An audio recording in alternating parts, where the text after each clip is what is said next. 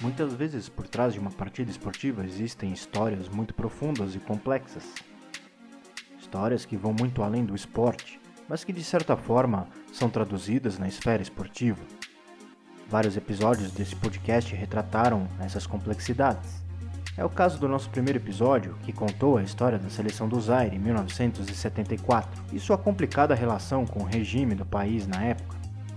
Ou também a complexa disputa dos mundiais de xadrez, como contamos no episódio 12. A realidade é que em todo o campo esportivo existe muito mais do que só o esporte, pura e simplesmente. No episódio de hoje vamos adentrar uma história longa, conflituosa e complexa, e que teve talvez o seu episódio mais marcante nos esportes em 21 de junho de 1998, data em que os Estados Unidos enfrentavam o Irã pelo Grupo F na primeira fase da Copa do Mundo de 1998, ocorrida na França, um jogo carregado de significados políticos e sociais. Começa agora mais um episódio do lado B do esporte.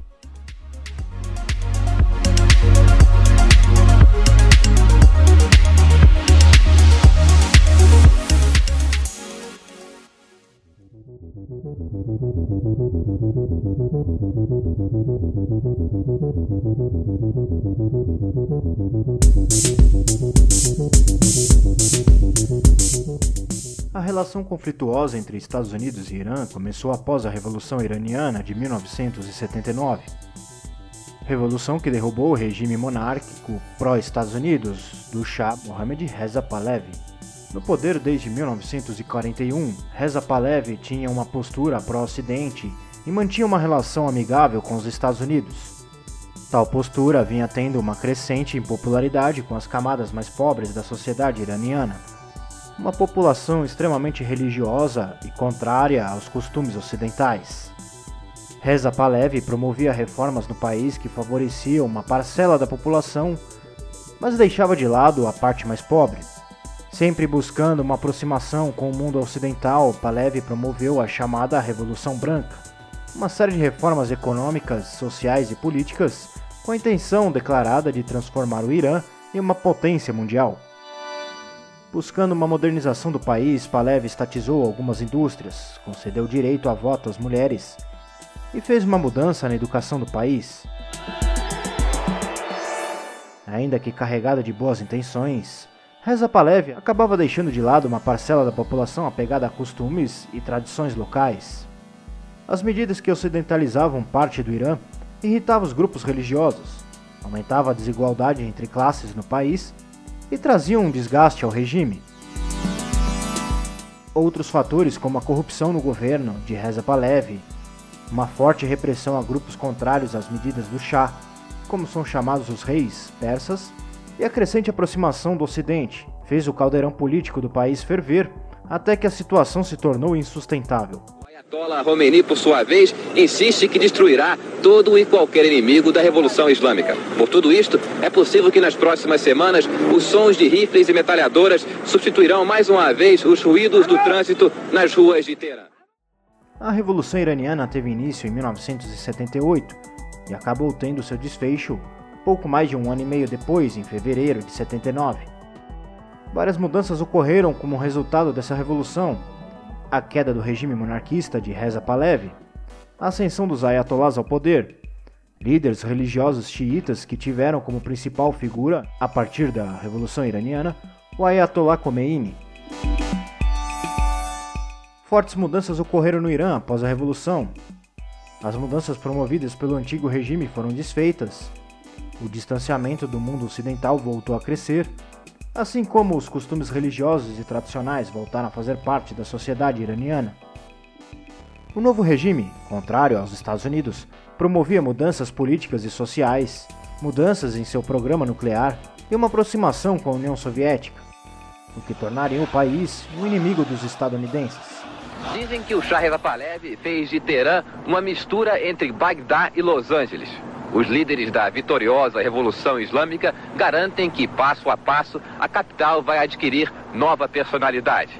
Mas, por enquanto, a revolução serviu para fortalecer o contraste entre influências ocidentais e orientais.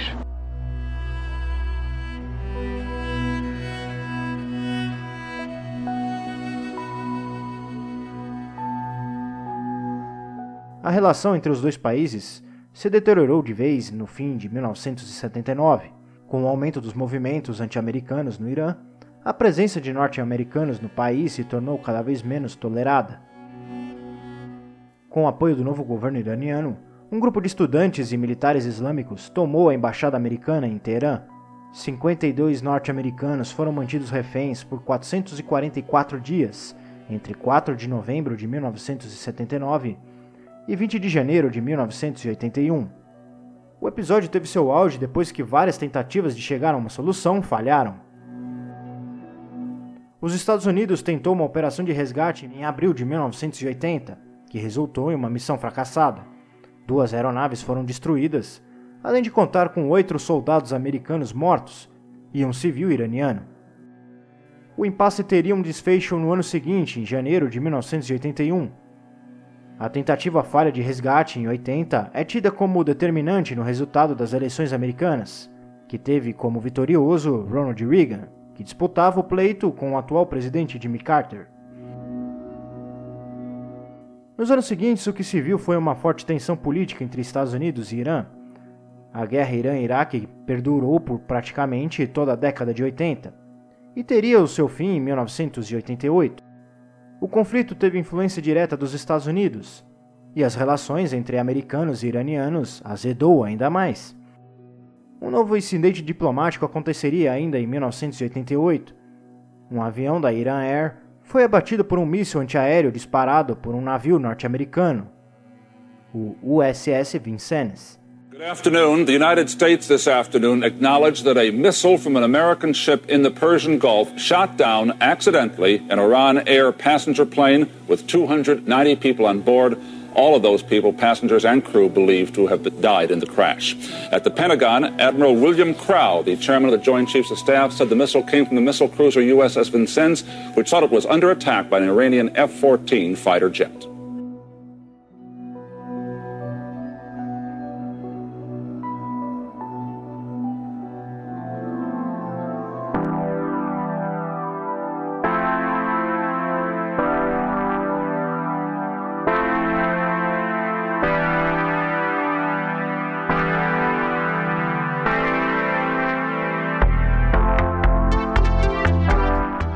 Temos um breve resumo da crescente tensão entre Estados Unidos e Irã ao longo de duas décadas.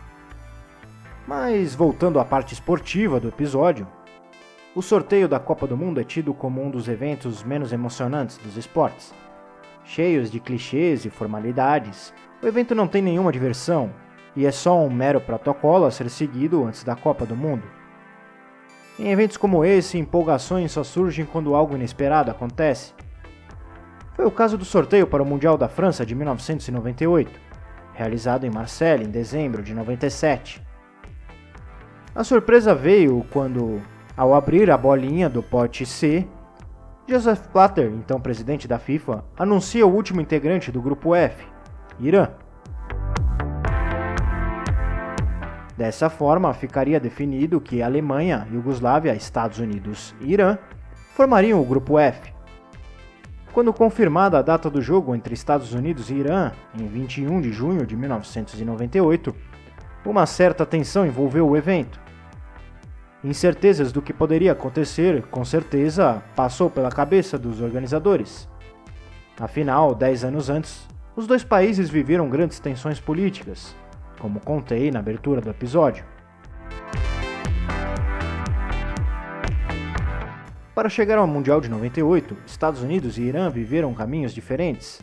Os estadunidenses não tiveram grandes dificuldades para chegar ao Mundial. Em todas as eliminatórias da CONCACAF, a seleção americana sofreu apenas duas derrotas, ambas para a Costa Rica e fora de casa.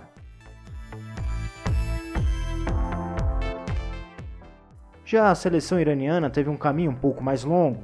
Na primeira fase, os persas não enfrentaram nenhum adversário que oferecesse perigo, Afinal, quando vemos o saldo de 36 gols na campanha da primeira fase, vemos que não houve nenhuma forte oposição aos iranianos.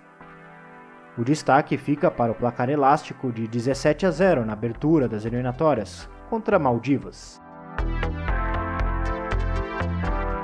Dez times avançariam à fase final das eliminatórias asiáticas, divididos em dois grupos. Somente o vencedor de cada grupo iria diretamente ao Mundial. Ainda restaria uma terceira vaga direta para a Copa, em um playoff com os segundos colocados. O perdedor desse playoff disputaria a repescagem internacional contra o vencedor da Oceania. Um regulamento digno de campeonatos estaduais do Brasil. Dessa forma, o Irã acabaria em segundo em seu grupo, que teve como classificado direto a Arábia Saudita. Restaria aos persas disputar o playoff. Partida em jogo único e em campo neutro, a tentativa dos iranianos de chegarem ao Mundial da França seria novamente adiada. O adversário dessa vez era a emergente seleção japonesa, Ainda sem grandes resultados internacionais, o Japão vinha investindo no futebol desde a campanha vitoriosa da Copa da Ásia de 1992. Um dos destaques foi nos últimos anos. Foi a grandiosa vitória contra o Brasil nas Olimpíadas de 1996. O jogo teria ares dramáticos. A derrota viria aos 118 minutos de jogo, com um gol de ouro. Estaria ainda uma última chance contra a Austrália na repescagem internacional. E ainda assim, não foi de forma tão fácil. Classificados pelo critério de gols fora, os iranianos finalmente conseguiriam chegar à Copa do Mundo. Quis o destino que Irã e Estados Unidos se enfrentassem nesse Mundial. Um dos maiores clichês dos esportes é que a Copa do Mundo e a Olimpíada representam a união dos povos, e foi com esse clichê que a FIFA resolveu tratar a partida entre Estados Unidos e Irã, uma ótima oportunidade para promover o fair play no futebol e passar a imagem de entidade conciliadora. Apesar da tensão que envolvia o jogo, os jogadores das duas seleções não pareciam se importar muito com essa tensão política. Antes de a bola rolar, iranianos e norte-americanos se misturaram no centro do campo para uma foto histórica. Nas arquibancadas, 12 mil iranianos estiveram presentes para apoiar a sua seleção. A grande maioria era composta de exilados políticos, dos tempos do Ayatollah Khomeini, morto em 1989 por complicações de saúde, parte desses torcedores exilados faziam parte do movimento chamado Mohaedin, um grupo de opositores ao regime dos Ayatollahs. Houveram algumas manifestações e conflitos com a polícia local nas arquibancadas. Ao final da partida, alguns dos manifestantes ainda conseguiram entrar em campo, mas nada que apagasse a paz que o jogo promovia. O jogo em si foi bem morno e sem grandes problemas, os iranianos abririam o placar no final do primeiro tempo, com gol de. Chega por ali o Zahinch, Madavikia. Bola para o Zahinch. Levantou de cabeça. Gol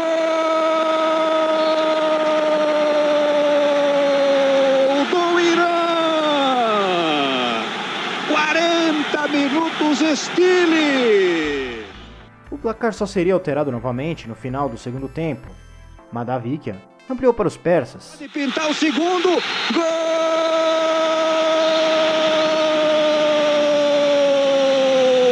Madavikia! E McBride descontou para os americanos. Aí a saída do goleiro falhou. Gol! A bola entrou. Gol! Não, não, ninguém briga agora, por favor. Não façam isso. Olha o McBride como mergulha. Olha como a bola entrou. Nenhuma dúvida, Zé Roberto. Nenhuma dúvida. Gol legal. Sem grandes ambições, ambos os times seriam eliminados ainda na primeira fase. A partida, que antes do Mundial tinha áreas de tensão, ganhou importância para promover a paz entre os rivais, muito mais políticos do que esportivos. O importante era festejar a paz, mesmo que por apenas 90 minutos, e deixar causas e partidos de lado, algo que um narrador brasileiro fez questão de esquecer.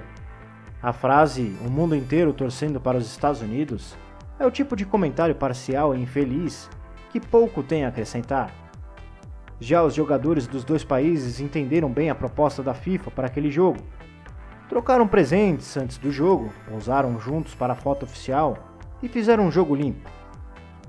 Nem Estados Unidos nem Irã tinham grandes ambições de ir muito longe naquela Copa. O Irã, cujo único objetivo era vencer os norte-americanos, mostrou mais empenho e acabou chegando lá no seu objetivo. Estados Unidos e Irã se enfrentaram novamente em um amistoso em 2000, com detalhes extracampos que valeriam um episódio próprio. Muitas vezes, fatores políticos e sociais adentram o esporte, como já falei várias vezes, e acabam deixando uma atmosfera tensa em determinados momentos. Ao mesmo tempo, o esporte também permite que se deixe de lado conflitos e tensões. Por 90 minutos, adversários políticos podem se dar ao luxo, entre aspas, de ficarem alheio a problemas extracampos.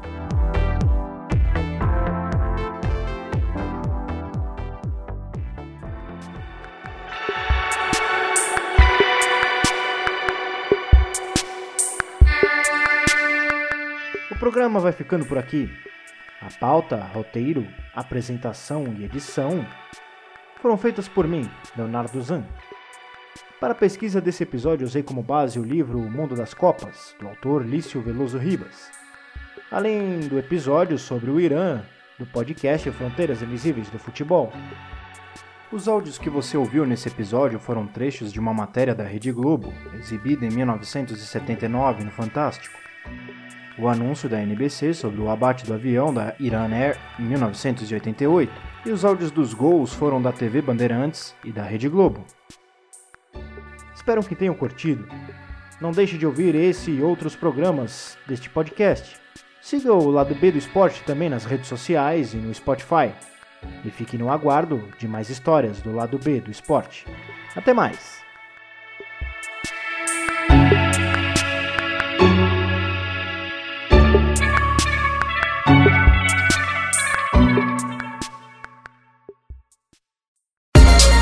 Essa foi uma produção de Side, podcast multimídia.